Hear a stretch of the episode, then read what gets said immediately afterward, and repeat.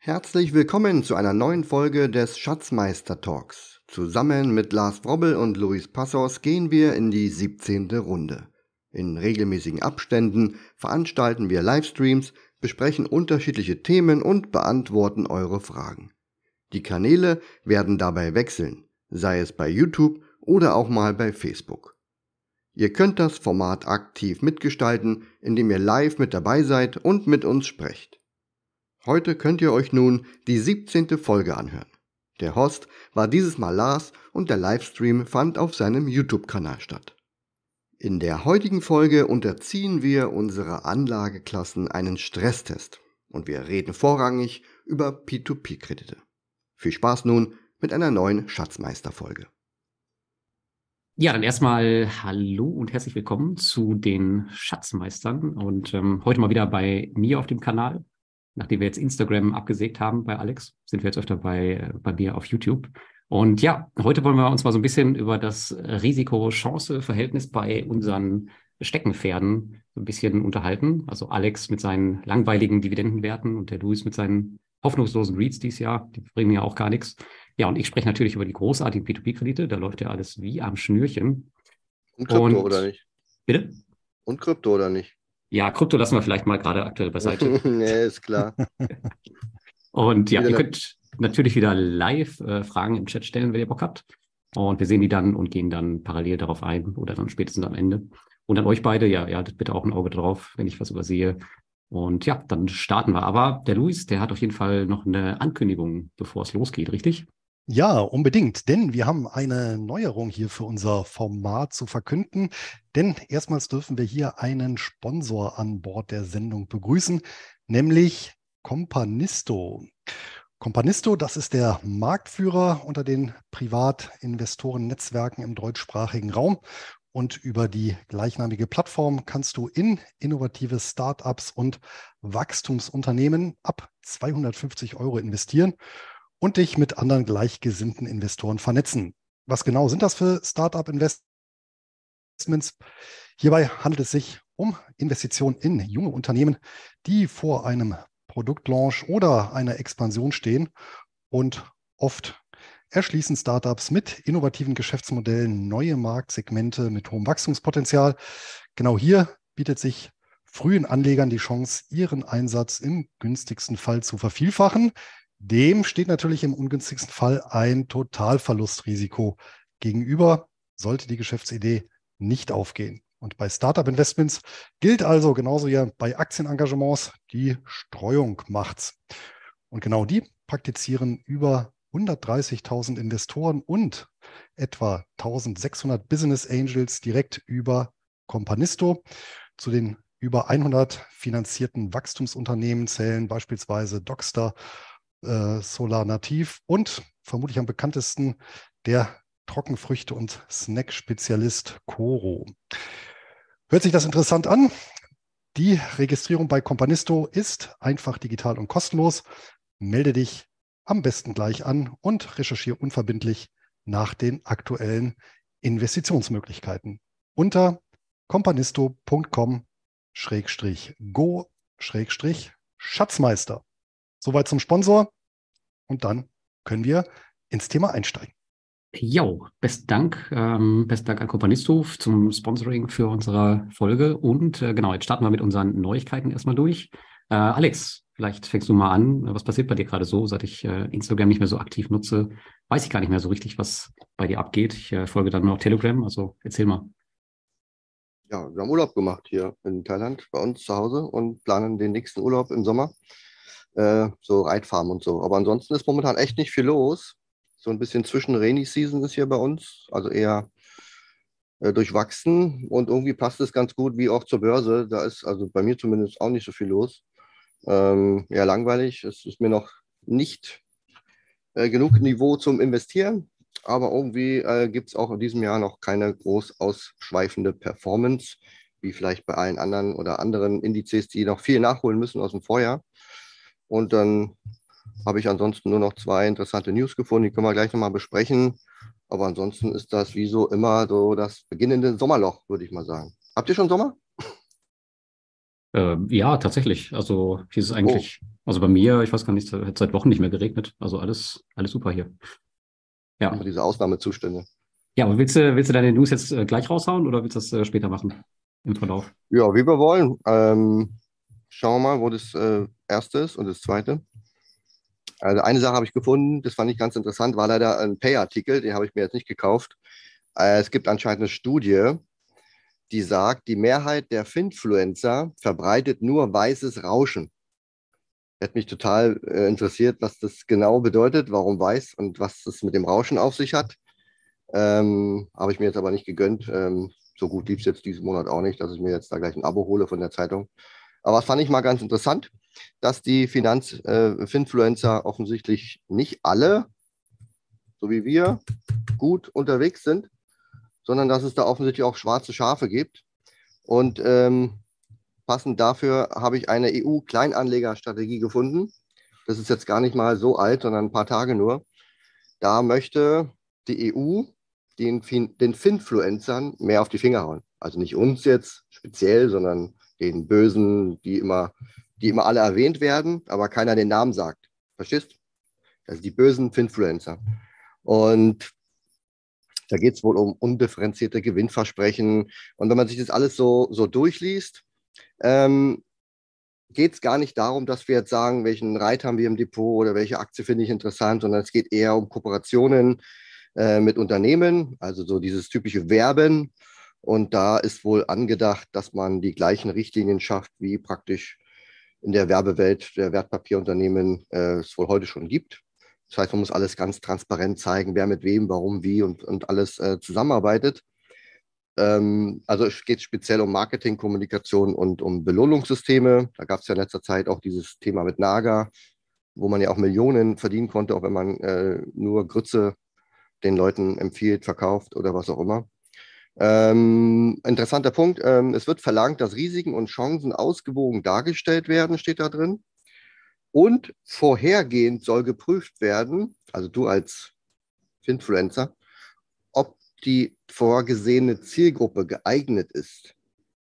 Schwierig jetzt, weiß nicht genau. Ich gehe davon aus, mein Content ist jetzt so gut geeignet für, ja, wird sicher den einen oder anderen geben. Gerade bei Luis, der hat ja auch oft Spezialthemen. Da musst du schon richtig ranklotzen, Luis, um vorher herauszufinden, bevor du den Content da so rausspuckst, ob deine Zielgruppe dafür geeignet ist. Ja, und was ich nicht gefunden habe in dem ganzen Ding ist, wie gesagt, Aktienvorstellungen oder den ganzen Kram. Das ist da irgendwie, also ich kann jetzt sagen, kauf BMW-Aktien, habe ich auch gemacht. Und dann bin ich safe. Wenn ich aber sage, ich habe hier mit DWS oder mit Börse Stuttgart und wir haben hier einen Fonds und wir reden über Fonds und wir haben die ja, irgendeiner verdient daran, dann ist das alles ähm, ganz schwierig. Also ich habe ja da ähm, einen Link, den könnte ich ja mal äh, kopieren in den Chat oder in die, in die Infobox und da, da könnt ihr euch den Artikel alle mal durchlesen. Nicht jetzt, sondern nach dem ähm, Livestream heute. Hm. Ja, interessant. Also ich finde ja, also aktuell ist es ja schon so, dass eigentlich äh, Sponsorings oder sowas bekannt gegeben werden müssen, so wie jetzt bei uns auch ganz zu Anfang. Ähm, dass halt ähm, wirklich jeder versteht, dass man halt mit dem Unternehmen auch zusammenarbeitet. Eigentlich gehört das ja jetzt schon zum, zum guten Ton, aber an sich ist es eine gute Sache, wenn das halt äh, so ein bisschen äh, offiziell auch gemacht wird. Dass das so ein bisschen die, die schwarzen Schafe ähm, ja, im Zaum hält. Weiße Schafe müssen es sein. Weiße Schafe. ja.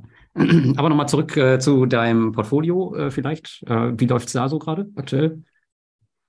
Also im Moment, ähm, Stand heute bin ich bei plus 2% in diesem Jahr. Das ist jetzt irgendwie kein Fisch, kein Fleisch.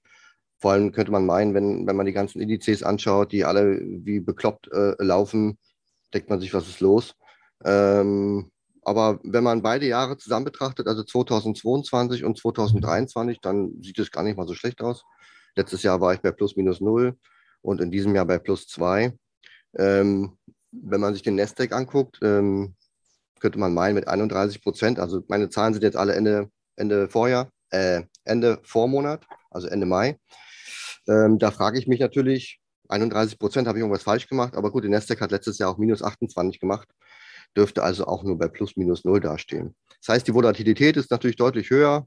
Bei mir ist praktisch ich würde mal sagen, Zeitlupe, Stillstand. Also ist praktisch keiner große Bewegung in irgendeine Richtung.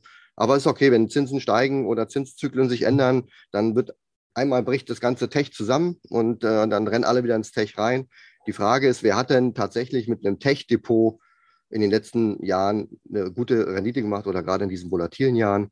Weil oft mhm. hast du ja Anleger, die dann sagen, boah, geil, Tesla und meine Amazon, die besten Pferde im Stall, dass sie dann aber noch 15 Pelleten haben und alles und so weiter und den ganzen Kram zusammenrechnen. Du siehst praktisch nie so diese wirkliche, ich habe eine, ein Tech-Aktiendepot, was dann entsprechend aus mehreren Werten, wie ja bei mir auch, 70 Dividenden wäre, das ist ja alles drin von Öl und, und, und Lebensmittel und Konsum. Das ähm, läuft halt immer nicht alles gleichzeitig. Aber dann siehst du zumindest mal, mein gesamtes Vermögen bewegt sich letztes Jahr mit null und dieses Jahr mit zwei.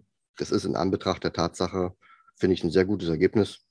Und ich würde gerne in der Tat mal ein Tech-Depot sehen, wo denn wahrscheinlich 70 Prozent irgendwelche Leichen sind, äh, über die man jetzt nicht so gerne spricht und dann immer eben diese drei Werte hervorhebt, wie Microsoft und äh, naja, alles, was so super, super gerannt ist. Ja. Auch jetzt, äh, Nasdaq habe ich letztens gelesen, sind ja, glaube ich, noch irgendwie so sieben Werte, die den Nasdaq irgendwie treiben. Und alles andere ist ja irgendwie auch nur halb gegoren. Also Volatilität ist bei mir sehr, sehr niedrig und deswegen bin ich mit meinem Ergebnis erstmal zufrieden. Ich, ich konzentriere mich in diesem Jahr so ein bisschen mehr auf mein Dividendenwachstum aber da kann ich ja nochmal ergänzen, wenn wir noch ein bisschen Zeit haben. Hm, genau, da kommen wir ja später noch dazu. Da kommt gerade noch eine Frage aus dem Chat von dem Gerd. Äh, was haltet ihr persönlich von Naga? Ist dein persönlicher Aktientipp, Alex? Oder? Also ich weiß nur die Story mit dem einen Typen aus Dubai, dass das alles total grütze ist. Ansonsten habe ich mit denen nichts am Hut. Keine Ahnung, was die machen. Warum okay. sich das für die rechnet oder so. Keine Ahnung. Kann ich dir gar nichts zu sagen. Ja, ich habe es auch nur so am Rande mitbekommen. Ich weiß ehrlicherweise auch. Copy Trading, äh, oder? Es ist doch nur Copy Trading, oder? Irgendwie so, ja. Also ich kenne die, ich kenne noch die Naga Corporation. Das ist ein Nusshersteller. Glücksspiel, nee, Glücksspiel, Glücksspielunternehmen aus Kambodscha. Ich glaube, das ist eine der, eine der wenigen kambodschanischen Aktien, die auch, äh, glaube ich, vom europäischen Publikum über zumindest international aufgestellte Broker erworben werden kann. Schau, ja. Also bei Naga, ähm, ganz kurz ist ja mit diesem Copy Trading, da kann man halt schauen. Ich glaube, da habe ich jetzt, jetzt die Tage gerade eine interessante Statistik gesehen. Ähm, die Performance, die ausgewiesen wird, kann man mal gegenüberstellen zu den Verlusten, die die Kopierer praktisch mit diesen Trades gemacht haben. Und da ähm, frage ich mich am Ende, wer das sieht und trotzdem investiert, da braucht es dann am Ende auch keine EU-Richtlinie. Also ähm, das ist dann praktisch selber schuld, ja. Bestimmt so, ja. Gerade nochmal zu den, zu den Tech-Depots, ähm, Alex. Ich könnte dir das von meinem Sohn zeigen. Der hat nämlich überwiegend ähm, Tesla, Bitcoin, Ethereum und Bondora Going Grow. Also der hat ein richtig gutes Jahr. Aber das, ähm, ja, der hat auch noch einen anderen Anlagehorizont. Ich habe übrigens gerade nochmal ja. nachgeguckt, parallel tatsächlich Naga Corporation, die gibt es immer noch, ähm, ist an der Börse Hongkong gelistet, daher kann man die gut kaufen. Und ähm, der, das Hauptasset ist Naga World, das größte Hotel- und Gaming-Resort ähm, in Kambodscha, in der Hauptstadt äh, Phnom Penh. Ich dachte, Dubai kommt jetzt, aber gut. Mit zwei nee, nee, nee. Gut, Luis, was war bei dir so los? Erzähl mal. Seit unserem letzten Treffen, ach, da gab es jetzt zwei Höhepunkte. Zum einen jenseits der Finanzmärkte war oder stand jetzt im Mai die traditionelle Schwedenreise an in die Einsamkeit Smalllands, in die ja, Pampa, in wunderschöne Natur. Und das war wie immer sehr erholsam, diesmal auch bei bestem Wetter. Wir hatten jeden Tag Sonne, aber auch nicht zu warm. Und waren wirklich ja eine sehr schöne, erholsame Zeit mit äh, Minimum an, an, wie soll ich sagen, digitaler Verbundenheit. Und ja, auf dem Finanzpaket war für mich persönlich der, der, der Höhepunkt des Jahres äh, gerade vorgestern. Da war nämlich die Aktionärsversammlung meiner Lieblingsaktiengesellschaft, nämlich der Einbecker Brauhaus AG, inklusive der Sachdividendenzahlung in Form von Bockbier, genau genommen Mai Urbock äh, was gerade noch äh, Saison hat. Und das wurde dann den Aktionären mit in die Hand gegeben. Wobei ich gelernt habe, und das dürfte bei Lind und Sprüngli und bei all den anderen, die eine Sachdividende zahlen, ebenso sein. Ähm, buchhalterisch bzw. steuerrechtlich sind das keine Dividendenzahlungen. Das heißt, die werden dann ja auch nicht, das sind ja, weil es ja keine, keine Zahlungen sind, die aus dem versteuerten Gewinn erfolgen, sondern ähm, es sind, zumindest im deutschen Steuerrecht, sind es Geschenke. Und äh, die sind einfach als Kosten abziehbar. Und ja, muss ich sagen, für so ein schönes Bockbier lässt er sich doch den Lindkoffer gerne stehen. Nein, ansonsten war es halt. Wie, ja? wie, viel bekommt, wie viel bekommt man denn da? Einmalig einen Kasten oder ein Sixpack oder je nachdem, wie viele Aktien du hast? Oder die anderen nee, kriegen ja auch also, immer nur einen Schlafanzug, egal wie viele Aktien du hast. Ja, genau. Du, krieg, du bekommst, egal wie viele Aktien du hast, einen Sechserträger mit nach Hause. Aber im Anschluss an die Hauptversammlung ähm, gibt es dann noch so ein, ein, ein Hoffest da kann man dann nochmal alles ja. probieren. Genau. War auch, ähm, ja, also ich kann auch wirklich äh, jedem empfehlen, ähm, ja, zu versuchen, zumindest eine kleine Position irgendwie einer, einer lokalen Aktiengesellschaft sich mal ins Depot zu legen, um einfach mal auch an so einer Veranstaltung teilzunehmen.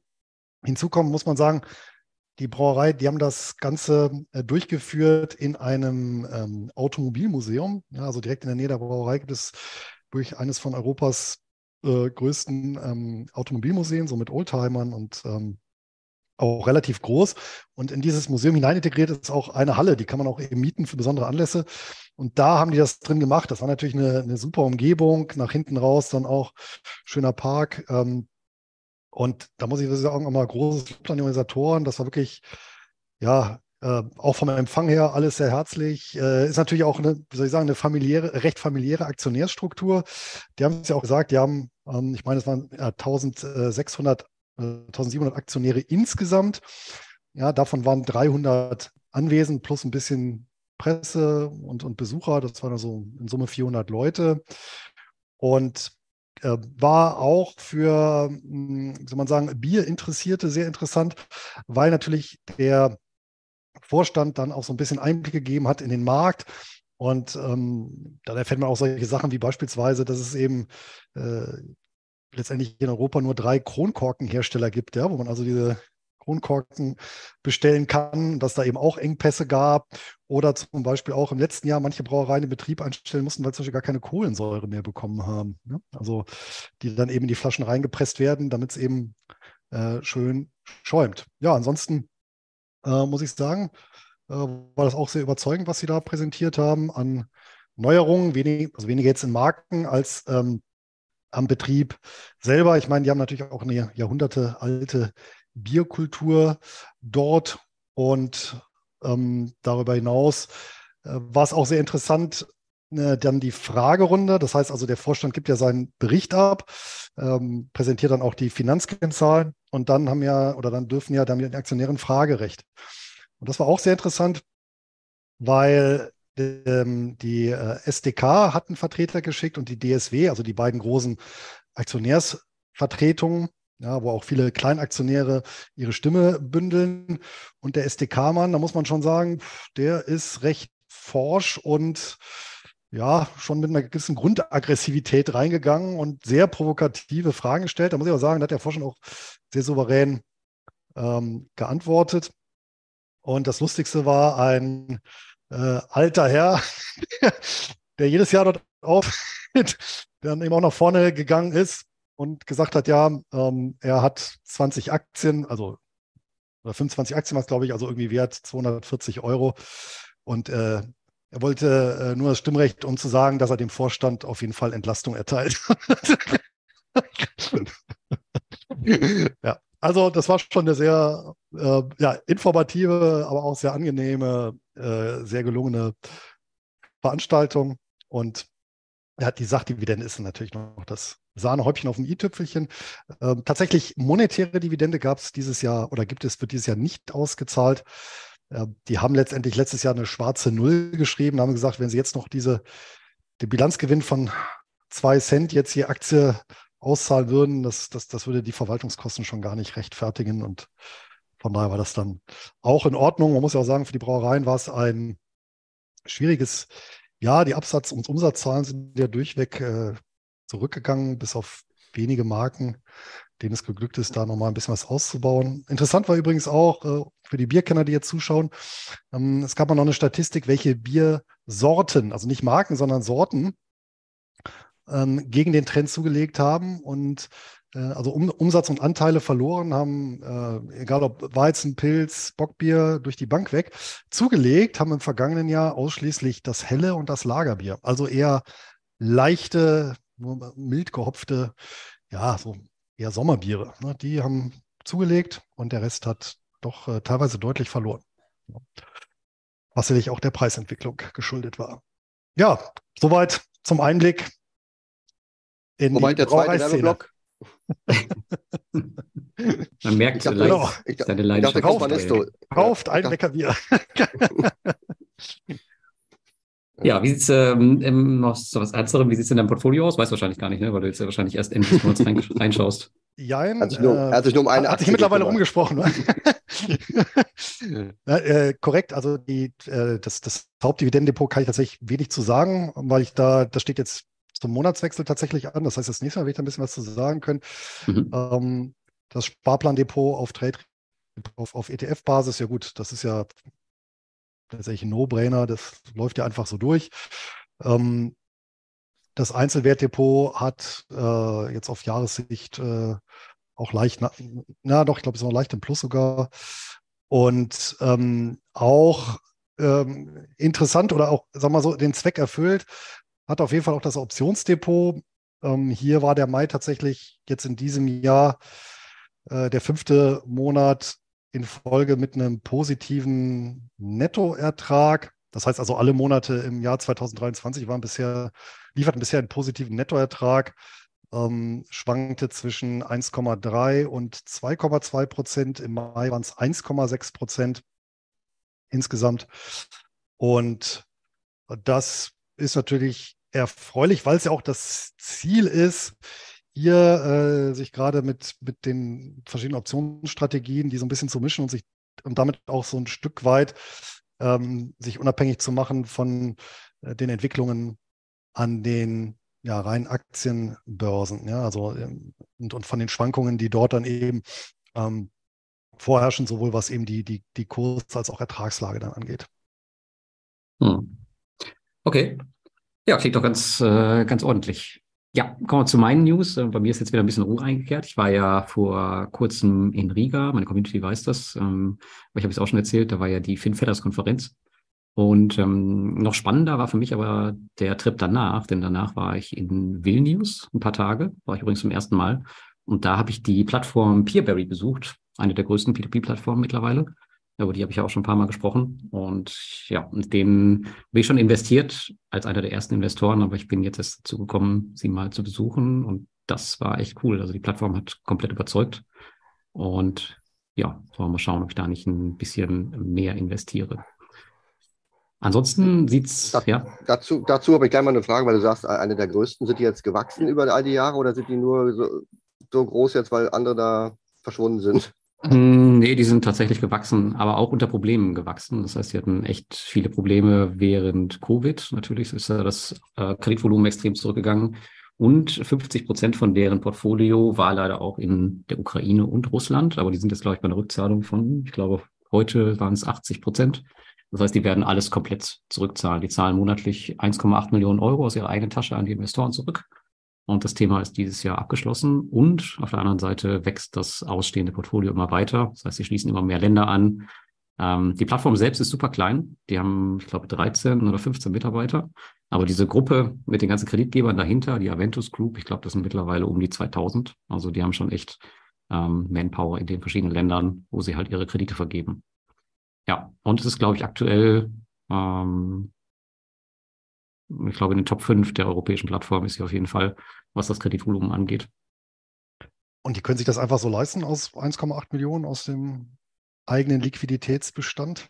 Ja, das ist halt das Interessante, ja. Also die kommen halt, ähm, also die russische Firma läuft weiter, die vergeben auch weiter Kredite in der Ukraine. Das Blöde ist halt, an die Gelder kommen die nicht ran. Und gerade das ukrainische Portfolio, das ist laut deren Aussage hoch profitabel, bringt aber nichts. Das heißt, die müssen das Geld halt aus den anderen profitablen Unternehmensteilen abziehen. Und die haben jetzt halt eine Zeit lang ihre Expansion eingestellt, um halt sich auf die profitablen Geschäftsbereiche oder Unternehmensbereiche zu konzentrieren, daraus halt das zu ziehen. Und jetzt, wo sie fast ja, auch damit fertig sind, fangen sie wieder an zu expandieren, nehmen wieder neue Länder auf, äh, versuchen wieder so ein bisschen zu experimentieren und wachsen auch wieder schneller.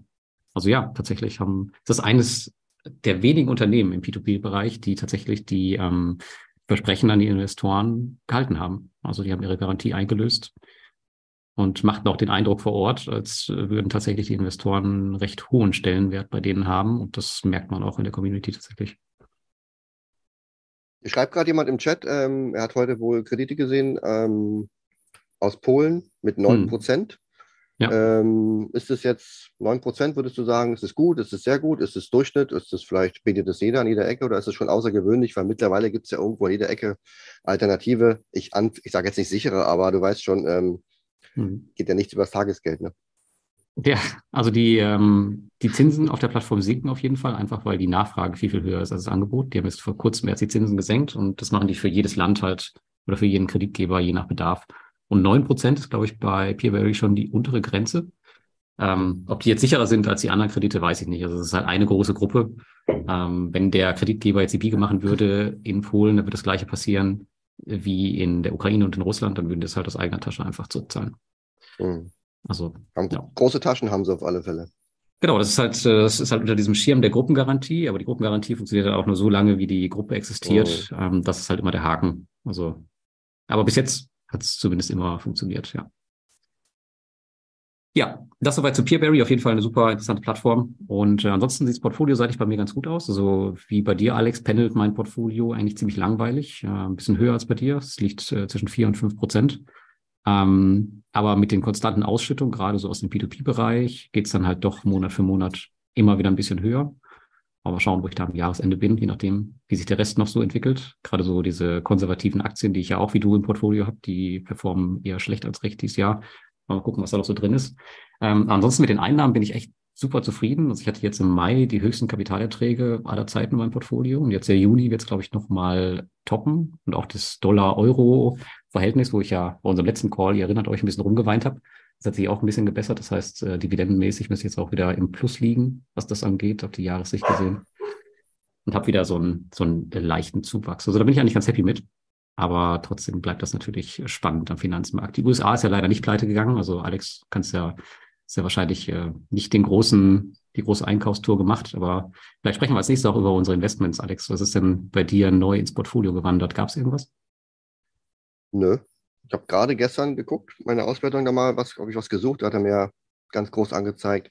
In den letzten 30 Tagen keine Transaktion. Es klang schon so ein bisschen wie so ein Vorwurf äh, bei mir im Depot. Da dachte ich mir, okay, kümmere ich mich mal drum.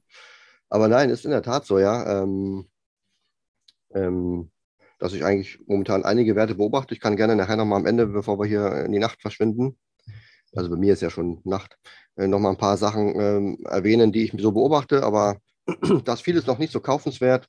Ähm, was mir noch nicht so gefällt, ist auch der Edelmetallmarkt. Die haben natürlich in, seit dem Hoch vor, keine Ahnung, letztes Jahr, anderthalb Jahren, äh, viel Futter gelassen. Dabei ist der Goldpreis ja immer noch oben. Also da sieht man, dass auch diese ganze Inflation und diese ganzen Kosten natürlich auch Minenkonzerne belasten.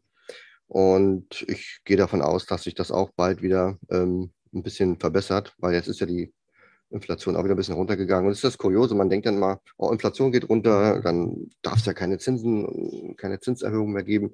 Und schon spielt der Markt irgendein Szenario und das ist ein, ein ständiges Hin und Her. Und ja, wenn du so langweilige Werte hast, da geht es bei mir mehr ums Dividendenwachstum.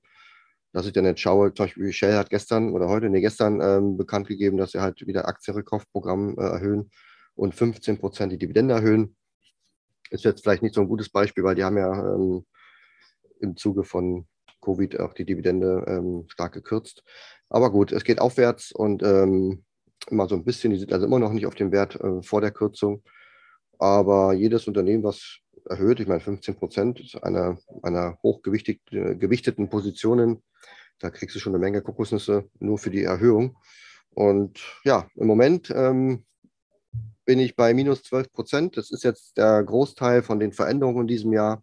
sind jetzt da mit eingeflossen. Also Rio Tinto zum Beispiel oder auch PHP haben ja in diesem Jahr deutlich weniger ausbezahlt an Dividende als im letzten Jahr. Das machen die aber schon seit Jahrzehnten. Also es ist jetzt keine kontinuierlichen Dividendenzahler. Und wenn ich jetzt äh, überlege, das, was ich jetzt noch geplant habe, zurückzukaufen, ich habe zum Beispiel Freenet ähm, meine vor, den, vor der Dividendenzahlung mal reduziert. Das war bis jetzt eigentlich ein ganz guter Trade. Und die will ich mir gerne zurückkaufen. Da warte ich noch ein bisschen. Dann ähm, habe ich mir deutlich mehr Geld gespart, als mir die, die, die hohe Dividende allein gebracht hätte. Ich rechne also, dass ich am Ende des Jahres irgendwo bei unter minus 8 Prozent lande. Ähm, also 7 oder sowas äh, könnte das durchaus werden. Das bin ich ganz zuversichtlich. Da kommen ja, wie gesagt, noch Dividendenerhöhungen rein und ähm, ein paar Investments werden auch noch kommen.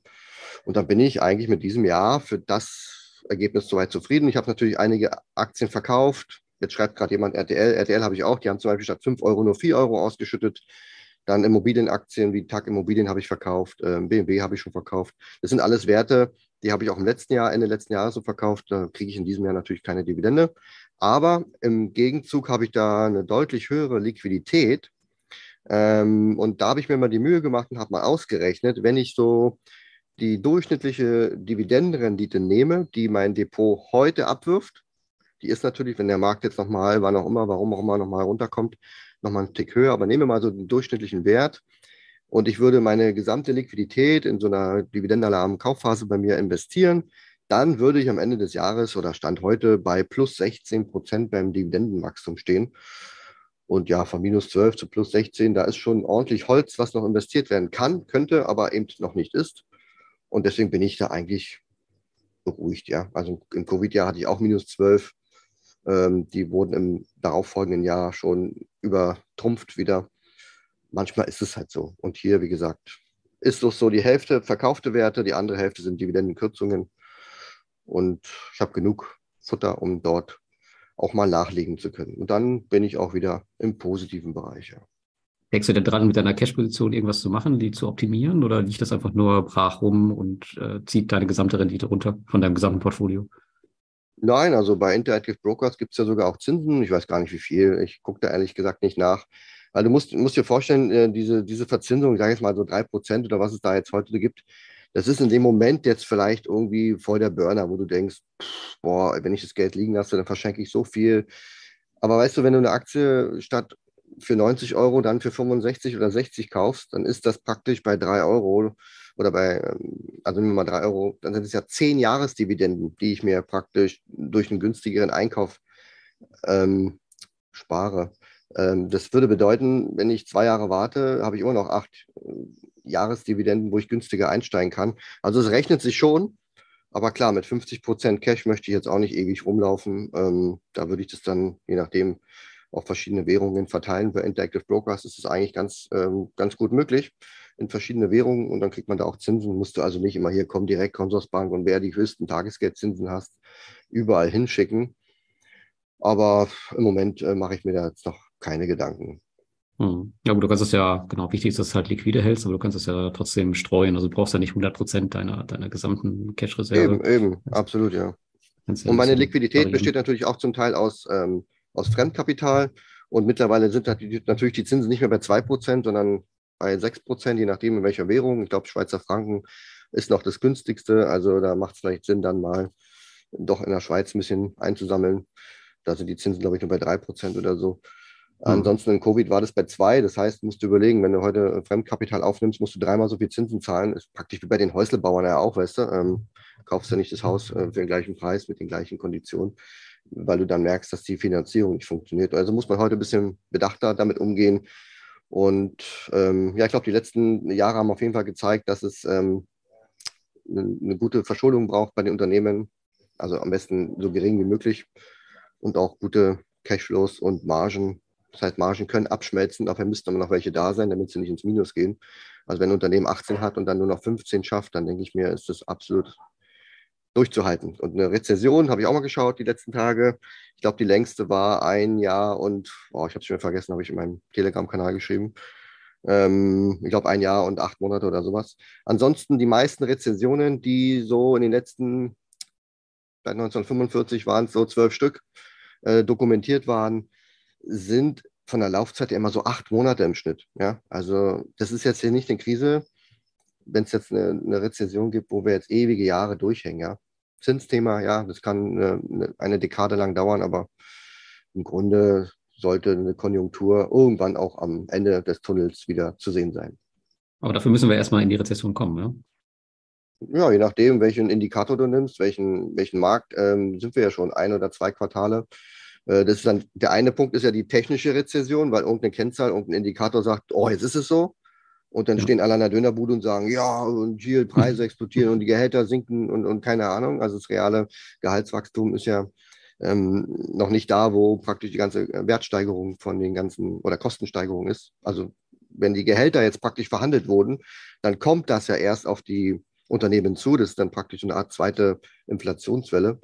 Und ja, das eine geht runter, das andere geht wieder hoch. Unterm Strich sind die, die Leute ja belastet. Also die Frage ist, was kaufen sie und was kaufen sie nicht mehr? Na, wird halt noch der große BMW gekauft oder die Häuser? Wenn du liest so, der Häusermarkt ist ja offenbar leer gebombt.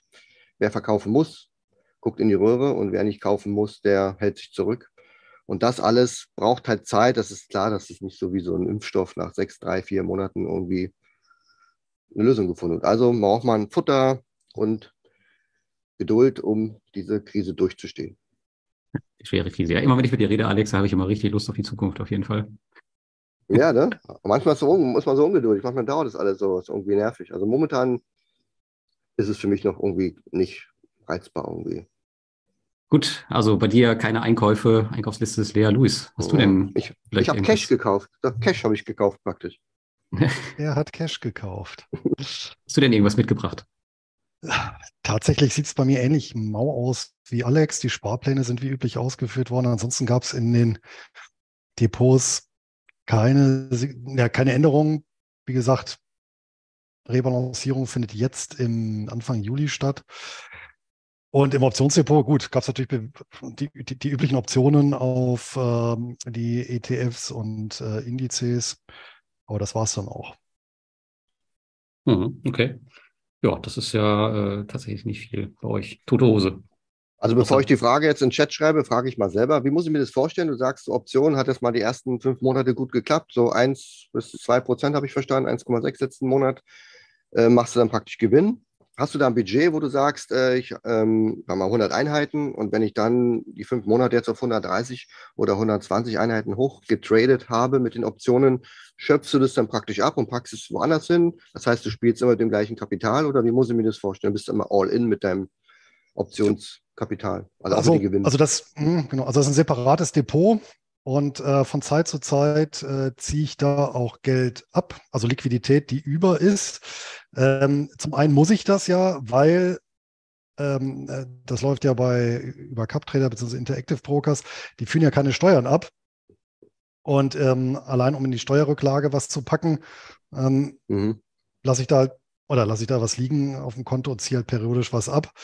Ansonsten ähm, ja, ähm, klar, dann auch noch Mittel, ähm, sag mal so, wenn es besonders gut gelaufen ist, äh, dass ich dann sage, dann, dann auch nochmal äh, Mittel, die ich abziehe, um die dann woanders zu investieren. Das geht ja da relativ gut, weil das eben, weil da eben auch viele wenig schwankungsanfällige Assets liegen, inklusive halt Liquidität. Ja, und aber das, da gibt es jetzt keine feste Regel in dem Sinne. Ja. Ähm, auf der anderen Seite lasse ich da auch ein bisschen was liegen manchmal, um dann da auch zu reinvestieren. Aber das sind dann jetzt zuletzt waren es immer ähm, die T-Bills, ja, also die, die äh, kurzlaufenden US-amerikanischen Staatsanleihen ähm, mit bis zu einem Jahr Laufzeit haben ja jetzt zuletzt mit über 5 Prozent ja auch pro Jahr rentiert. Ja. Ja, gut. Äh, bevor wir hier noch äh, weiter in die Optionen abdriften, kommen wir gerade noch zu meinen Investments. Bei mir gab es tatsächlich ein bisschen was, äh, wie gewöhnlich. Also meine Sparpläne liefen weiter, die müssen wir jetzt nicht mal durchgehen. Aber meine Cash-Reserve im Bereich Aktien, die ist jetzt wieder seit letztem Monat auf 100 Prozent. Und das bedeutet immer, dass ich ähm, komplett marktunabhängig dann auf jeden Fall äh, weiter kaufe, meine Dividenden reinvestiere. Und eine Aktie, die ich aufgestockt habe, das war die CVS Health, das ist eine meiner größten Positionen jetzt letzte Woche aufgestockt. Und ähm, wenn man sich das mal anschaut, die haben in diesem Jahr, mh, hm, ich glaube, eben hoch, hatten die Also vor einer Woche waren es noch 25 Prozent, aber ich glaube mittlerweile haben sie sogar minus 27 Prozent aufs Jahr gesehen. Und in meinen Augen fand ich das tatsächlich nur bedingt gerechtfertigt. Da habe ich jetzt die Gunst der Stunde so ein bisschen genutzt. Und ähm, ja, wahrscheinlich jetzt im nächsten Monat nochmal einen Nachkauf geben, eine zweite Tranche. Und für mich überhaupt der ganze Pharmabereich äh, finde ich äußerst interessant, gerade jetzt auf die Zukunft gesehen. Und mit der CVS Health, wenn man sich die Dividendenhistorie anschaut, mhm. dann kann man da, glaube ich, auch äh, von der Seite wenig falsch machen. Ja, genau. Also bei den Pharmaaktien, ganz kurz, mhm. ist mir auch aufgefallen, ich habe mir jetzt mal zwei Werte angeschaut, Amgen, die habe ich schon im Depot und äh, Gilead Science.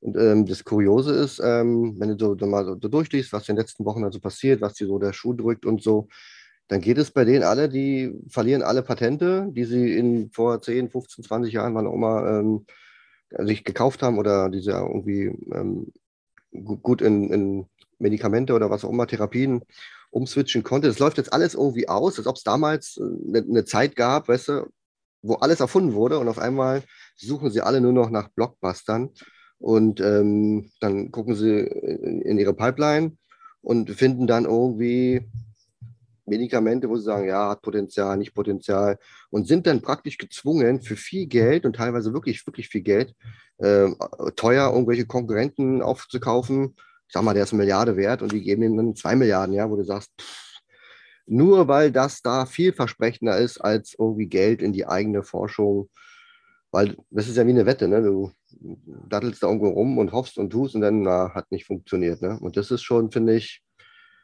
also Pharma ja irgendwie, aber wenn es dann so eine, also CVS ist zum Beispiel so Klinik und den ganzen Kram, ne? Apotheke, das ist für mich dann irgendwie doch investierbarer als dann so dieses ist ein bisschen wie Startup, ist ein bisschen wie Tech, ne? Nur halt auf Hammer irgendwie, ne? Bei Biotech und ob das da alles so kommt und so, schwierig. Oder man kauft ja einen schönen CF in dem Bereich, Luis, ja, da gibt es ja auch einen, ne? Ich glaube, da gibt es auch den BlackRock äh, Health Science Trust oder sowas. Dann hat man gleich ganz viel im Depot. Korrekt, das stimmt. Ja. Gut, äh, gehen wir noch weiter zu meinen P2P-Investments. Vielleicht können wir dann gleich da mit ins Hauptthema auch überleiten. Wir wollten uns ja heute so ein bisschen über die Chancen und Risiken unserer Steckenpferde unterhalten. Und ähm, in Anbetracht der fortgeschrittenen Zeit können wir da vielleicht gleich übergehen. Also ich habe ähm, das P2P-Investment tatsächlich ein bisschen mehr aufgestockt jetzt die letzten Monate, weil es einfach bombig gut läuft in diesem Jahr aus meiner Sicht. Und ähm, weil man halt auch den Cashflow damit äh, in einem Jahr, wo der US-Dollar vielleicht nicht so gut performt, ähm, ganz gut hochhalten kann. Und zwar, ich habe da in Peerberry investiert, haben wir eben schon drüber gesprochen, die ich auch besucht habe. Und eine, eine Plattform, die für dich vielleicht auch äh, interessant wäre, Alex, um dein Cash zu parken, das äh, ist Monofit Smart Saver. Das ist was wie Bondora Go and Grow, da warst du ja auch mal. Allerdings von einer anderen Firma. Hm, ist ein bisschen risikoreicher, wenn man sich den Hintergrund betrachtet. Aber das Konzept ist ähnlich. Das heißt, ähm, da kannst du auch einfach dein Geld hinschieben, musst dich um gar nichts kümmern, kriegst sieben äh, Prozent oder mit ähm, tägliche Verzinsung ist, glaube ich, am Ende 7,25 Prozent. Du kriegst dein Geld innerhalb von zehn Tagen, hast du das wieder auf deinem Konto zurück. Das funktioniert auch wunderbar und kannst, glaube ich, auch bis zu 100.000 Euro hinschieben. Hm, das, das sollte selbst für dich, glaube ich, reichen, äh, für dein Cash. Pro Monat jetzt oder wie? Wie ist es, ist es limitiert aufs Jahr oder? Na, wie meinst du jetzt? Nee, ich glaube, das ist schon, das ist schon das, das äh, Gesamtlimit. Ja, ja, genau. Ach so, okay. Hm. Achso, dann, dann kommt das ja für uns Meine Frau braucht auch noch ein Konto. Ja, genau. kommt auch noch ein Konto. Also das Kuriose, aber, ähm, ja. mich hat schon mal abgeschreckt, dass ich den Namen nicht verstanden oder nicht ausspreche und nicht schreiben kann. Aber gut, es wäre sicherlich eine Idee, mal dort nachzuschauen, ja. Aber Moneyfit ist ein gutes, äh, gutes Stichwort, ähm, wenn wir jetzt über P2P reden. Weil Lars, wie, wie, wie beurteilst du eigentlich diese Pool-Beteiligung? Weil letztendlich, du erwirbst ja, so wie ich das äh, interpretiere, ja eine Forderung gegen die P2P-Plattform. Dir gehören ja nicht die Kredite. Ja. Ne, wie jetzt im Gegensatz zu zum Beispiel Estate Guru. Ne? Ähm, ja, richtig. Also die sagen halt, dass du, dass das Geld im Hintergrund in Kredite investiert wird, aber im Grunde kannst du es nicht nachvollziehen. Also die können auch mit dem, mit dem Geld in Urlaub fliegen, du weißt es nicht. Aber die haben halt die Verpflichtung, das halt ähm, zurückzuzahlen. Das, also das war jetzt für mich nicht der springende Punkt, ähm, weil ich habe tatsächlich wir haben mal vor einiger Zeit ja mal über Moneyfit äh, diskutiert. Da hast mich darauf hingewiesen, auch, dass die ja eine äh, Bilanz sogar haben, die letzte von 2021 veröffentlichte. Und die habe ich mal angeguckt. Und also ich persönlich äh, sehe tatsächlich bei einer Investition zwei Risiken. Ich meine, du hast ja auch angesprochen, das ist natürlich äh, nicht äh, Tagesgeld, ja, und äh, es ist ja auch äh, durchaus riskanter als als andere Investitionen. Und ähm, der Punkt ist eben, dadurch, dass du eben beteiligt bist an einem Kreditpool, beziehungsweise genauer gesagt, erwirbst du durch eine Einlage äh, dort in diesem Kreditpool eine Forderung gegenüber Moneyfit auf Auszahlung der Summe plus Zinsen. Und wenn man mal in die Bilanz guckt, sehe ich da so zwei Punkte, die so, also deren sollte man sich zumindest gewahr sein, wo da eben die Gefahren liegen. Das eine ist tatsächlich die Eigenkapitalquote. Ja, die liegen ja momentan bei äh, einer, ähm, beim Gesamtkapital bei knapp 200 Millionen Euro und äh, haben eine Eigenkapitalquote von 19 Prozent. Das ist natürlich so im High-Yield-Bereich nicht viel. Das ist natürlich mehr als so eine Standardbank hat, aber eine Bank hat natürlich deutlich mehr Absicherung als jetzt eine solche P2P-Plattform. Ja, das ist der eine Punkt. Und der andere, den finde ich, ich persönlich fast noch kritischer, weil da könnte tatsächlich potenziell noch früher das Licht ausgehen. Die haben nämlich kurzfristige Verbindlichkeiten, nämlich zum Beispiel aus diesen Pools, aus den Kreditpools, also oder aus den Anlegern, äh, theoretischen Anlegerforderungen, die jederzeit fällig gestellt werden können von über 100 Millionen, also genau genommen 106,4 Millionen Euro. Die haben aber selber nur kurzfristige äh, liquide Mittel von knapp 70 Millionen Euro. Das heißt, die haben da schon eine ziemliche Diskrepanz. Jetzt sagen die aber selber, ja, bei diesen Verbindlichkeiten von 106 Millionen ähm, ist ein äh, großer Teil davon ähm, sind äh, Verbindlichkeiten, die werden zwar bilanziert, äh, als, als kurzfristig, aber her sind die immer wieder und wieder verlängert worden von den Kreditoren.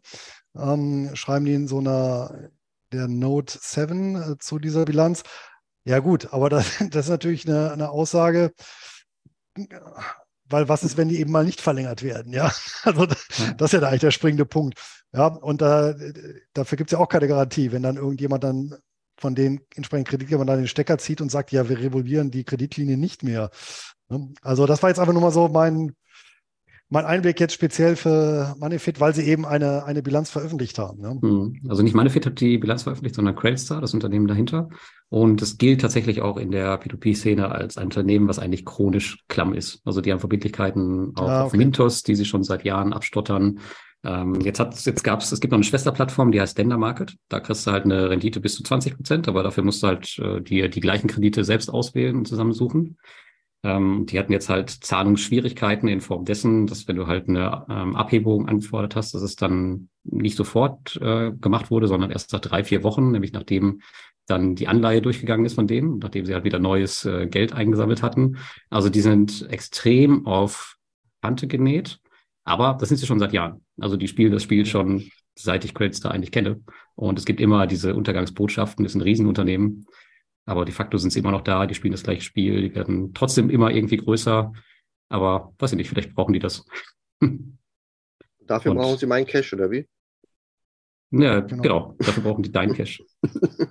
Richtig.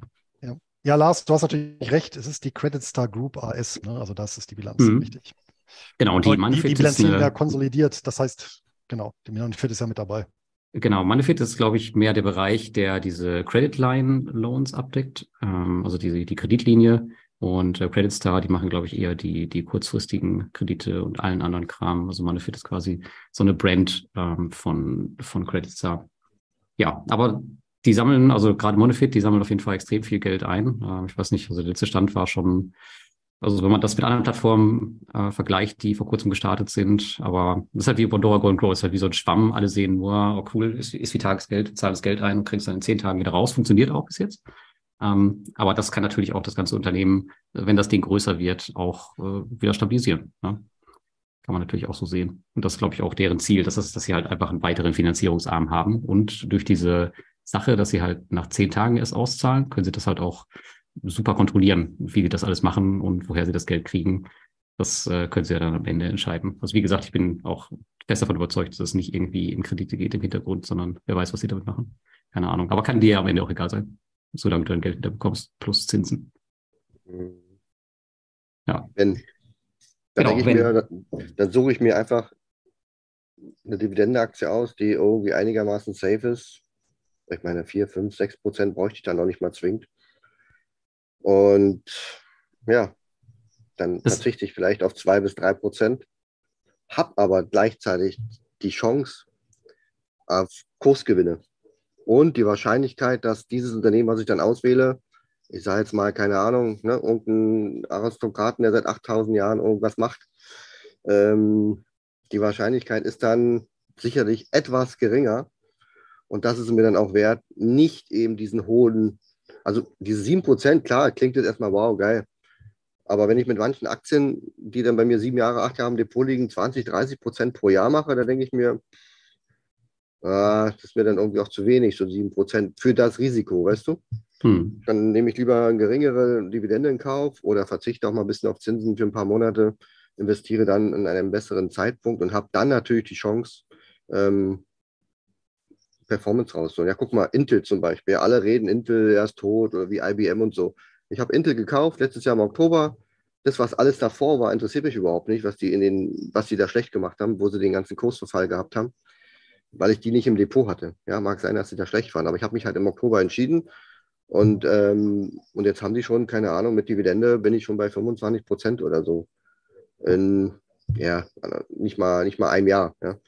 Hätte, hätte, wenn und hat jetzt mal geklappt, ja. Ähm, das ist eben mein, das, was ich halt mache, mich mit Aktien beschäftigen, versuche äh, Tiefpunkte oder, oder gewisse Ranges bei Aktien zu finden, um dann einzusteigen.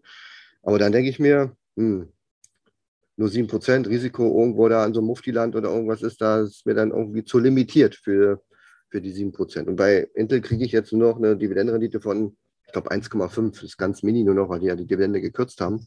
Aber ist ja egal. Bei mir zählt ja Performance und Ertrag in Summe. Und da funktioniert es schon mal ganz gut. Ja, genau, da sind wir ja auch schon, schon voll in den äh, Risiken, was die P2P-Kredite angeht. Also es ist halt, also erstmal ist es ja keine Entweder-Oder-Entscheidung. Also ähm, ja. du kannst ja beides machen und die P2P-Kredite sind für mich ganz klar ein Einkommensinstrument. Du hast halt einfach die, die Downside von, von 100 Prozent und halt eine begrenzte Upside, nämlich das, was du an Ausschüttung rauskriegst. Und diese 7 Prozent, also das ist halt der Preis dafür, dass du halt nichts machen musst. Aber, wie ich eben gesagt habe, die haben auch diese andere Plattform, wo du halt die gleichen Kredite quasi bekommst, aber halt äh, zehn Prozent mehr Rendite kriegst. Dafür musst du halt ein bisschen mehr tun. Also ja, natürlich kann man das mit den Dividendenaktien ja. als machen, mit der Performance, aber du musst halt viel, viel aktiver unterwegs sein, als wie du es halt äh, sein musst bei äh, einer Plattform wie Monefit. Die ist halt einfach äh, super easy zu handeln. Und deswegen ja, sind solche Dinge halt auch einfach super beliebt. Also das Risiko siehst du an, der, an, der, an, der, an dem Ertrag. Also 7% ist dann höher wie bei, bei Procter Gamble, die Dividendenrendite. Aber äh, gleichzeitig ist es auch beschränkt in der, in dem, in der Gesamtperformance, was möglich ist halt. Ne? Und ähm, Anteile an einem Depot, äh, an einem Unternehmen sind halt mal mehr, mal weniger wert. Das ist bei dir, sparst du dir das halt. Ne? Äh, das genau. ist halt immer dein, dein, dein Investitionskapital. Und der Unterschied, wir müssen ja auch als Finfluencer, müssen wir auch ein bisschen den Leuten ein bisschen was erklären. Bei dir ist ja so, du kriegst ja Zinsen, ne? das ist ja bei dir sowas wie on top, hast ja auch gesagt, du kriegst jetzt wieder Einkommen und durch die ganzen Ausschüttungen bei der Dividende, wissen viele nicht, das ist doch so ein, so ein ganz krasses Ding. Da wird die kommt. nämlich vom Kurs abgezogen und dadurch ist es gar kein Bonus. Jetzt haben wir wahrscheinlich viele enttäuscht. So. Ja. ja. Und deswegen muss man es auch nochmal berücksichtigen, dass es ja totales Milchmädchenrechnung ist, was wir hier eigentlich hier machen. Okay, ja, dann werde ich noch mehr in P2P investieren, denke ich. Und ähm, ja, Vielleicht kommen wir dann zu einer äh, anderen Plattform, wo ich auch investiert habe, und zwar Lande. Das könnte dir vielleicht besser gefallen. Das sind nämlich Agrarkredite. Ähm, mhm. Die sind ein bisschen sicherer. Ähm, das ist ähnlich wie bei Estegoro mit den Real Estate Loans. Nur hast du halt als Sicherheit hier, äh, keine Ahnung, eine Herde Kühe oder Traktoren oder sonst irgendwas oder ein Bagger. Und das beschränkt sich halt alles auf den Bereich Landwirtschaft. Und die hatten jetzt ein paar IT-Probleme und ganz viele Anleger sind weggerannt, weil ein paar Zinsgutschriften ähm, verspätet kamen und deswegen war der normalerweise total leer gekaufte Erstmarkt war gut gefüllt. Und da habe ich jetzt mal zugeschlagen. Ist eine, ein super interessanter Bereich, der ganze Agrarbereich im, äh, in der P2P-Industrie. Es noch eine andere Plattform, die heißt Heavy Finance. Die nehme ich vielleicht auch noch mal irgendwann dazu. Aber das ist auf jeden Fall ein Bereich, der auch relativ sicher ist, jetzt im Gegensatz zu den kurzfristigen Krediten auf Monefit oder auf anderen Plattformen, weil du halt immer eine Sicherheit dahinter hast, die halt im Zweifel veräußert werden kann, was auch bis jetzt, glaube ich, gut funktioniert hat. Ich glaube, die haben eine Ausfallquote von zwischen ein und drei Prozent oder sowas. Ähm, aber de facto habe ich noch nie einen Kapitalverlust gehabt, solange die Plattform existiert. Ähm, aber das ist halt etwas, wo du nicht dein, dein Cash parken kannst, sondern das wäre dann tatsächlich ein Investment, wobei es auch da kurze Kredite gibt mit einer Laufzeit von drei Monaten. Ja, Gut, dann habe ich noch ähm, eine andere Plattform investiert, und zwar Crowdpeer. Crowdpeer gehört auch zu Peerberry, die ich besucht habe in Vilnius. Und zwar machen die folgendes, dass die ihre Crowdfunding-Kredite auslagern von Peerberry. Da haben die beides. Das heißt, die haben die ganzen Short-Term-Loans, die Kurzfristkredite und die ähm, Geschäftskredite. Und die werden ausgelagert in eine regulierte Plattform in Litauen, die heißt Crowdpeer. So dass sie halt quasi einen Teil, den sie regulieren können, reguliert haben und den anderen Teil, der läuft halt weiter in einer unregulierten Jurisdiktion, wo sie halt einfach äh, Spaß haben können. Und aber die Plattform ist, glaube ich, auch einer der, der kleinen Sternchen in der P2P-Industrie, die da so kommen wird in den nächsten Jahren. Das werde ich, die werde ich auf jeden Fall auch aufnehmen in mein Portfolio, gerade weil das Team genau das gleiche ist. Ähm, das heißt also, da steckt schon, die stecken quasi die gleichen Kredite drin und die gleichen Leute arbeiten da im Hintergrund. Das ist auf jeden Fall eine ganz nette Sache und du hast halt ein reguliertes Umfeld. Leider musst du Quellensteuern zahlen in Litauen, 10 Prozent. Äh, normalerweise 15, aber du kannst sie auf 10 senken mit so einer komischen Bescheinigung. Und da kannst du es auch äh, gegenrechnen, einfach gegen deine Kapitalertragssteuer. Ist ein bisschen mehr Aufwand, dokumentarisch, aber ansonsten eine ganz coole Plattform. Und dann habe ich noch äh, in, in Rento investiert, mehr aufgestockt. Das war diese Plattform mit den Mietimmobilien. Und das Coole war, als ich jetzt in Vilnius war, habe ich in einer Immobilie gewohnt, in einem Airbnb, was ich selber mitfinanziert habe. Äh, das war ganz lustig, die Fotos dann zu sehen und halt selbst drin zu wohnen. Und da habe ich zum ersten Mal gemerkt, ähm, dass ich einen neuen Interessenskonflikt hatte. Und zwar haben mir einige Sachen nicht gefallen in dem Airbnb, die ich so in meinem Listing nicht gesehen habe. Und natürlich habe ich überlegt, normalerweise gibt es halt eine schlechte Bewertung bei Airbnb. Aber da habe ich überlegt, gut, jetzt, das Ding hatte nur drei Bewertungen und wenn ich dann natürlich eine schlechte gebe, oder ich glaube sogar nur zwei, das, ich verdiene natürlich von der, von der Kurzzeitmiete, ist natürlich ziemlich doof. Und da habe ich natürlich eine, eine gute Bewertung gegeben und dann die ganzen Verbesserungsvorschläge dann privat in den Host geschickt. Ähm, ja, aber es ist mal ein Interessenskonflikt, den ich so noch nicht kannte. Äh, wenn man dann in der Immobilie wohnt, die man dann halt auch selbst äh, irgendwie mit, mitfinanziert hat und von dessen Miete man quasi mitlebt. Und dann noch bei McDonalds essen, um sich selber die Dividende zu refinanzieren. Und das mache ich ja sowieso schon. Und ein Bäcker Bier trinken, dass man dann auch. Ja, genau. Da schreibst du auch keine schlechten Bewertungen, wenn bei McDonalds was nicht stimmt. Bei McDonalds kannst du richtig nicht. abkassieren. Also da habe ich ja Dividende jetzt bei Plutos, gibt es nochmal einen Zehner extra. Und wenn man in neuen Restaurants ist, das ist noch ein Geheimtipp, ähm, da kann man meistens äh, manchmal so Umfragen machen. Die, da ist manchmal so ein kleiner QR-Code auf der Rechnung, kannst du Umfragen machen. Und ähm, dann gibt es nochmal ein Freigetränk, wenn man die äh, Umfrage macht. Und das kannst du dir direkt holen, während du da sitzt. Also da kannst du noch mal ein bisschen was sparen. Wenn du das Richtig. weißt vorher, bestellst du einfach ein Getränk weniger. Und dann kannst du dir das über die Umfrage kostenfrei holen am Schalter. Du kannst dir auch einfach die Kassenbons aus dem Müll rausziehen.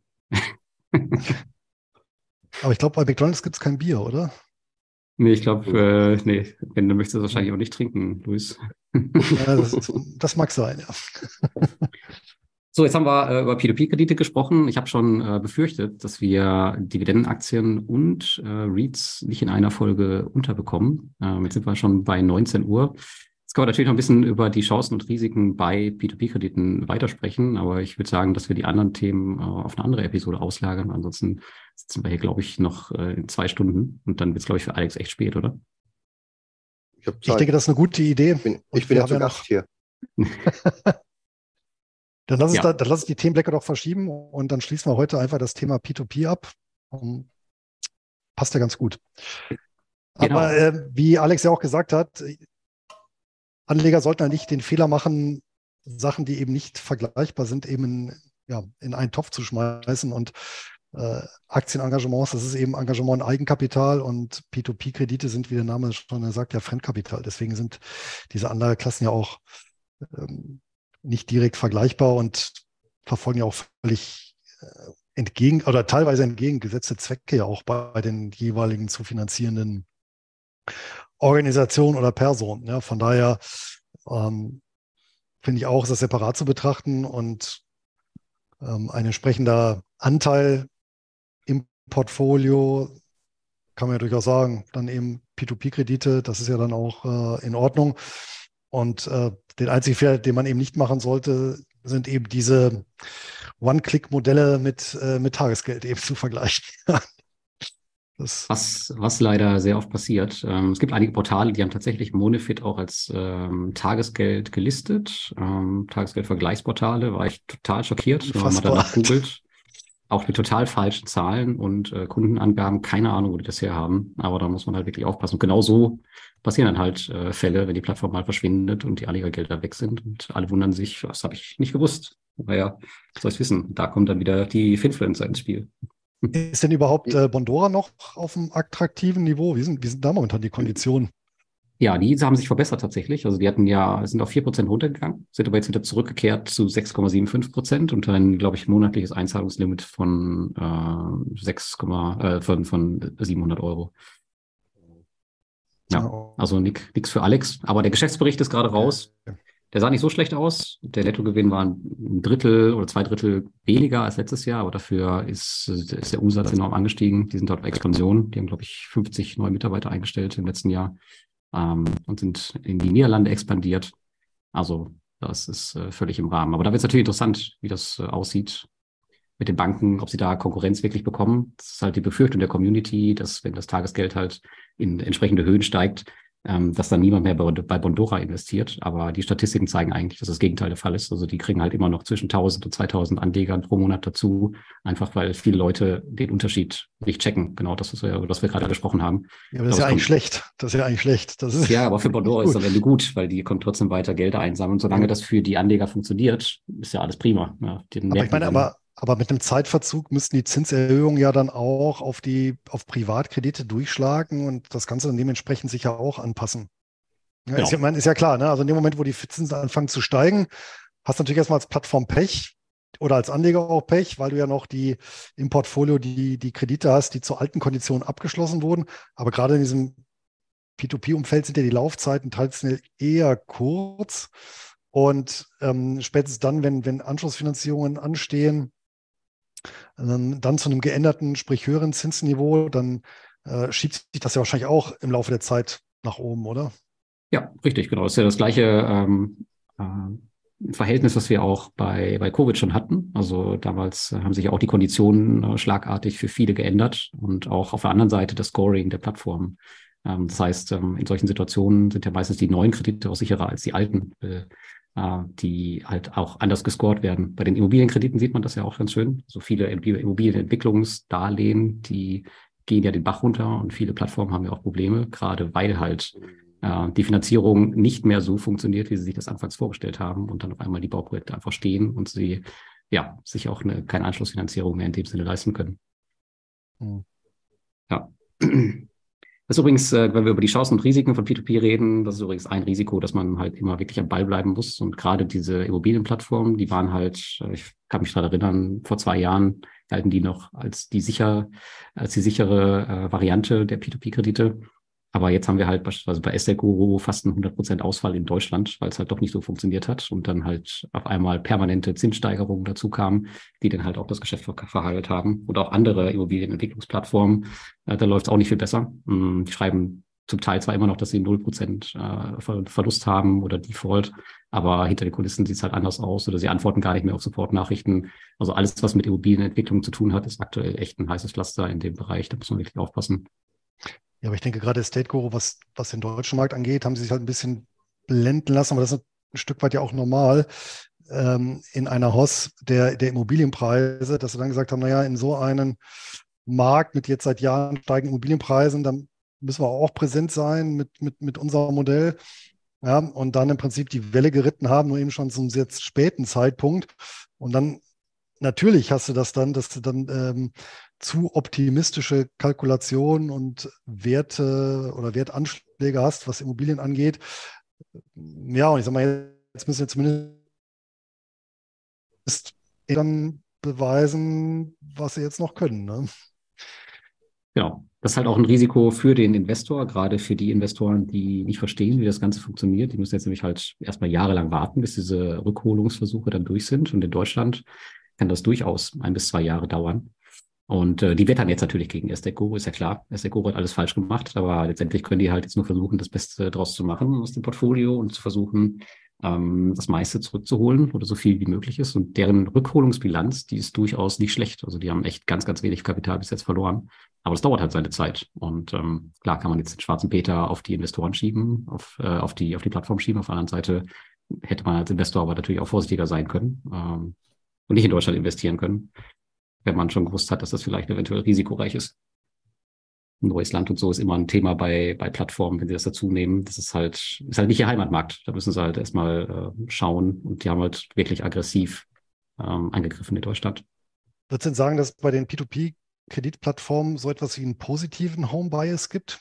Also, dass dadurch, dass sie sich am Heimatmarkt naturgemäß besser auskennen, was zum Beispiel rechtliche Rahmenbedingungen angeht, Kontakte zu Anwälten, Notaren.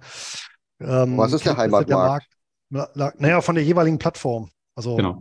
Ja gut, jetzt komme ich aus Lettland, aber hat ja 2000 Partner aus aus, aus der Welt, ne? Nee, nee, da schmeißt es was durcheinander. Also das ist jetzt äh, so. Peerberry, wenn wir jetzt von, von Esseguru reden. Tatsächlich, da ist es bei der Statistik erkennbar. Also alles, was in Baltikum läuft, äh, gerade im Heimatmarkt Estland, äh, den Nachbarländern Lettland und Litauen, das läuft deutlich besser. Und das liegt daran, okay. dass die halt schon länger dort aktiv sind und es natürlich auch äh, ihre Heimat ist. Und in Deutschland haben sie es halt mit einem, damals glaube ich, italienischen Manager versucht, der das hier so ein bisschen äh, verbockt hat. Das hat nicht so gut funktioniert. Ja. Und ähm, bei den kurzfristigen Krediten, Alex, was du angesprochen hast, bei Peerberry beispielsweise, die ähm, machen das ein bisschen anders, weil die haben ja meistens lokale Partner vor Ort, die sich mit dem Kreditmarkt auskennen. Ähm, und das hat, glaube ich, Esteco nicht so richtig gehabt in Deutschland. Also die hatten, haben halt versucht, mit den Leuten, die aus Estland arbeiten, in Deutschland äh, erfolgreich zu werden mit dem gleichen Konzept. Und das ist denen, glaube ich, auf die Nase gefallen, während die anderen wirklich Teams, lokale Teams in den Ländern aufbauen und da dann versuchen, Kredite zu vergeben. Ich glaube, das muss man da auf jeden Fall unterscheiden. Ich glaube, da hat Esteco einfach einen Fehler gemacht. Ich glaube, viele deutsche Mitarbeiter hatten die nämlich zu Anfang nicht, die da für das Portfolio zuständig waren. Ja. Ja, aber auf jeden Fall eins der Chancen, was, bei, was ich bei P2P-Krediten sehe, mh, hm, ist eigentlich immer noch so, wenn ich in meinen, meinen Cashflow schaue. Klar, das Ganze ist ein bisschen Management, aber das ist trotz aller äh, Verluste, die ich so erlitten habe, super stabil und mit einer steigenden Tendenz. Ähm, wenn ich da so sehe, was seit 2014, seit ich angefangen habe, zusammengekommen ist, dann motiviert das auf jeden Fall immer dabei zu bleiben. Und seitdem ist natürlich in der Branche auch viel passiert. Also die Branche ist professioneller geworden, viele Plattformen sind reguliert. Auf der anderen Seite muss man auch mal aufpassen. Äh, natürlich gibt es auch neue Plattformen, die versuchen, Regulierung wieder zu umgehen und dann in Jurisdiktionen ihre, ihre äh, Firmen eröffnen, wo sie halt schnell mal das machen können. Fünf Minuten später ist die Website da und so können wieder Gelder eingesammelt werden. Aber alles in allem professionalisiert sich die Branche. Die Firmen werden größer, der Bedarf weltweit wird größer an äh, Krediten, die einfach nicht über Banken gehen. Von daher glaube ich, dass es äh, immer ein spannendes Thema bleiben wird und die Plattformen größer werden, die jetzt da sind oder noch ganz viele neue Ideen. Ich meine, jedes Jahr denke ich, okay, jetzt hast du irgendwie alles gesehen im P2P-Umfeld und dann mhm. kommen halt wieder irgendwelche neuen Ideen um die Ecke, wie die äh, Agrarkredite, mit dem, wo man irgendwelche Bagger finanzieren konnte oder sonst irgendwas, was auch super funktioniert hat. Oder jetzt äh, kommt demnächst irgendwas, ähm, auch eine regulierte Plattform, die in Lettland startet und da kann man in Kredite investieren, die bereits ausgefallen sind. Also in äh, non-performing ähm, Loans. Äh, Real Estate Loans, ja. Genau. Und da kann man solche Pakete kaufen. Gab es bis jetzt auch noch nicht. Ich glaube, auf einer Plattform gab es das mal ganz kurz, aber das lief nicht so gut an, aber die haben sich da wirklich drauf spezialisiert. Also das ist schon mal eine Nummer härter, ja, wenn du schon in Kredite investierst, die bereits ausgefallen sind. Gut, aber unterm Strich ist, es, ist die Abwicklung ja viel einfacher. Du investierst ja und bekommst halt nicht zurück. Also da sparen die sich auch ganz viel in der Abwicklung. Ne? Geniales Aber, das Modell eigentlich. Ja. Eigentlich genial, ja. ist, fast, ist, ist, fast, ist fast wie TUI, weil du hast ja gerade gesagt, wir, als Aktionär investierst du ja in Eigenkapital und das ist Fremdkapital. Du kannst auch als Aktionär direkt in Fremdkapital investieren, wie zum Beispiel so Unternehmen wie TUI. Ja? Oder einfach hochverschuldete, wo, wo eigentlich nur noch Fremdkapital da ist. Ja? Was ja, ich glaube, Cinemax, Cinemax, war, äh, Cinemax war mal, glaube ich, so ein Unternehmen, was zumindest eine Zeit lang negatives Eigenkapital auch aufwies. Also Gibt schon, ja, das. Ja, ja, ne? ich weiß jetzt nicht, wie es heute ist. Gut, äh, Alex, sehr verstanden. Du bist ja gerade nicht so auf P2P, aber Luis, was ist denn bei dir? Du hast doch P2P-Plattformen, oder? Wie, wie, wie läuft es denn da bei dir? Ja, aber das äh, sind nur die großen, ähm, also Estate Guru Mintos und das läuft so als Beimischung äh, nebenbei. Gut, Estate Guru bekanntermaßen auch mit dem entsprechenden deutschen Anteil. Hm. Ich hatte Deutschland seinerzeit nicht rausgenommen, sondern eben auch durchlaufen lassen. Aber gut, das ist halt. Wie groß ist denn so dein Anteil, wenn du sagst, das ist das Vermögen von Louis? Wie viel Prozent oh, kann man da sagen? Fünf. Das ist ja all in, aber du? Nee. ja, so fünf Prozent. Also, das ist natürlich auch so eine, Ja, ich meine, aber drunter, ähm, da muss ich sagen, da gebe ich auch dem, dem, dem Gerd Kommer recht. Also wenn man dann irgendwie eine Anlageklasse hat, die dann signifikant unter 5% ist, äh, da, da, kann man es eigentlich auch gleich sein lassen, weil dann ist der Einfluss so Gleich, gering, äh, dass einen nichts bringt, außer halt mehr Verwaltungsaufwand, ja. Mhm. Also ich denke mal, das ist so eine kritische Größe. Ähm, und dann kann man sagen, oder man macht es eben wirklich aus experimentellen Gründen, ja, dass man sagt, ich probiere irgendwas aus und das ist ja auch in Ordnung. Aber wenn das wirklich im Rahmen des, des äh, Portfolio-Managements, äh, denke ich mal, also 5% so eine untere, untere Grenze, äh, unterhalb derer eine, eine Anlageklasse oder äh, ein Anlagesegment dann einfach äh, nichts bringt. Ne? Ja, hast du ja, absolut recht.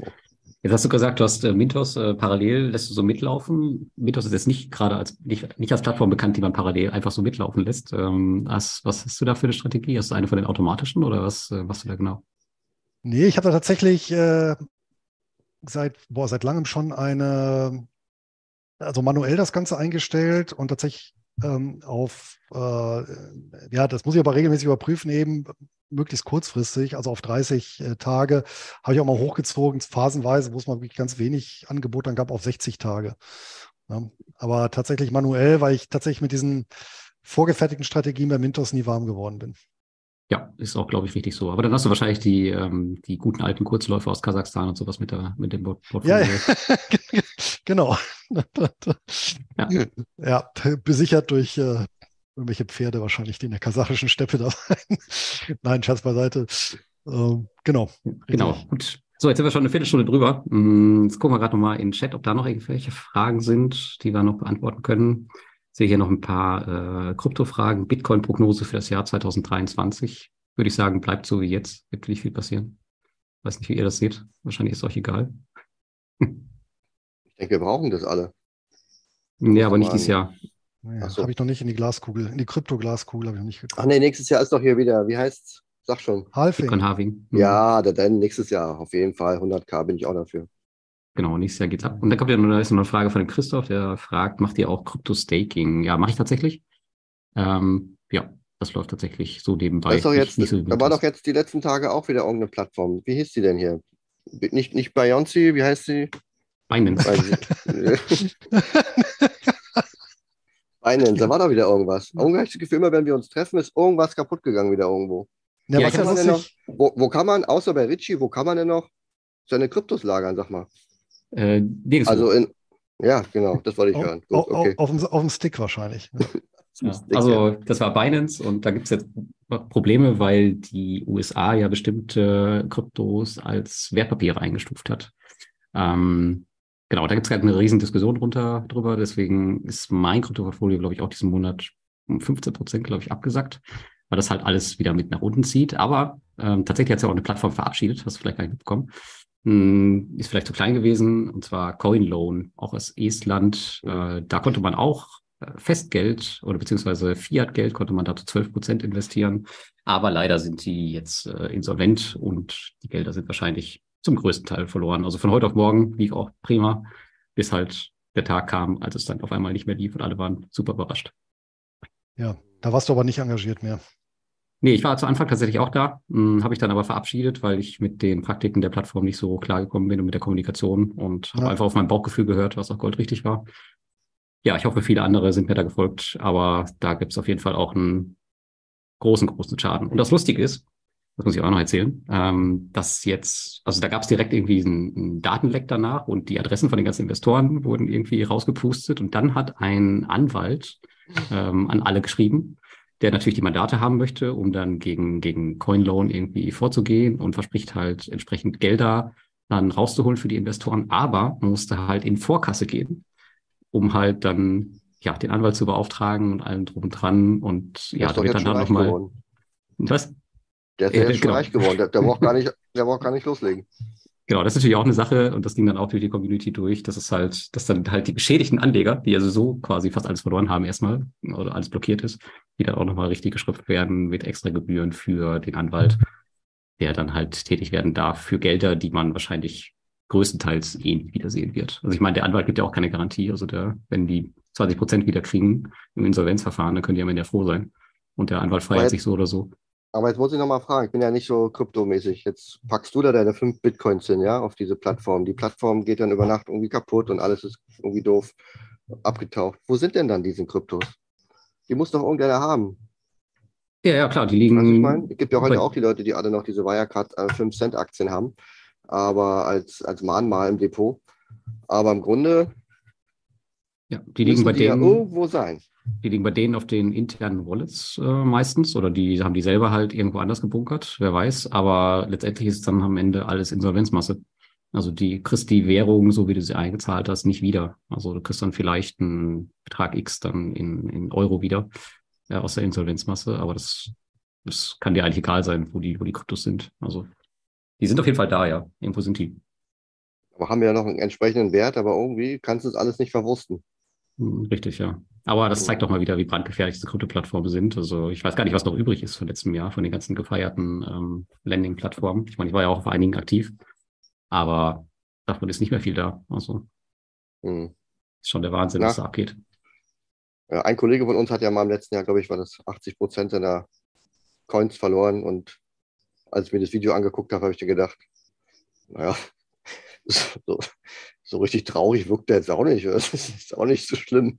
Ja, drauf an, also, wann, seit wann der dabei war, ja. äh, ja gut, aber wenn du sagst, du hast so und so viel Bitcoins, keine Ahnung, und 80 Prozent waren dort und die sind dann weg und so. Ich stelle mir gerade so mein Depot vor und du rufst mich jetzt an morgen und sagst du, da ist jetzt 80 Prozent weg und so. Also das, das Erste, was ich jetzt nicht machen würde, ist jetzt ein YouTube-Video und sagen, ja, Learning, muss ich mal gucken, natürlich doof gelaufen. Also da war ich schon so ein bisschen überrascht. Oder es war so klein, dass du sagst, ja, bei, ist jetzt auch nicht so wichtig, weißt du? Oder in 30 Jahren habe ich es wieder rausgeholt. Ja, genau. Das ist ja so ein bisschen, du siehst ja auch die Sprünge, die die Kryptos machen. Das sind mal in einem Monat 30 Prozent hoch, dann wieder 40 Prozent runter. Also deswegen macht man sich da keine Gedanken drüber, wenn man mal ein paar Kryptos verliert, ist das sehr schnell wieder drin. Ja, genau. So, bevor wir jetzt hier in die Kryptos abrutschen, würde ich sagen, Ja. wir machen für heute den Sack zu. Und Luis, wir sind, glaube ich, beim nächsten Mal bei dir. Und ich glaube, dann werden wir das Thema Korrekt. oder? Dann, Ja, dann kümmern wir uns quatschen noch wir über mal Reiz. um, genau, dann die Immobilienbranche. Auf jeden Fall. Cool. Genau. Das klingt doch gut. Ja, Fragen haben wir nicht mehr. Wenn ihr nichts mehr habt, dann würde ich sagen, beenden wir das heute. Danke an die Zuschauer und danke für die Fragen und so. Und ähm, ja, für alle, die das später hören, viel Spaß mit dem Podcast. Auf jeden Fall. Macht's gut. Tschüss. Ihr tschüss. hattet hoffentlich viel Spaß mit dem Podcast, musst du sagen. Stimmt, ist ja dann Vergangenheit. Gut, dass du mich Ist am. Ende. Ist ja jetzt am Ende des Podcasts. Ja, super. Bis dann. Tschüss. tschüss. Ciao. Ciao, ciao.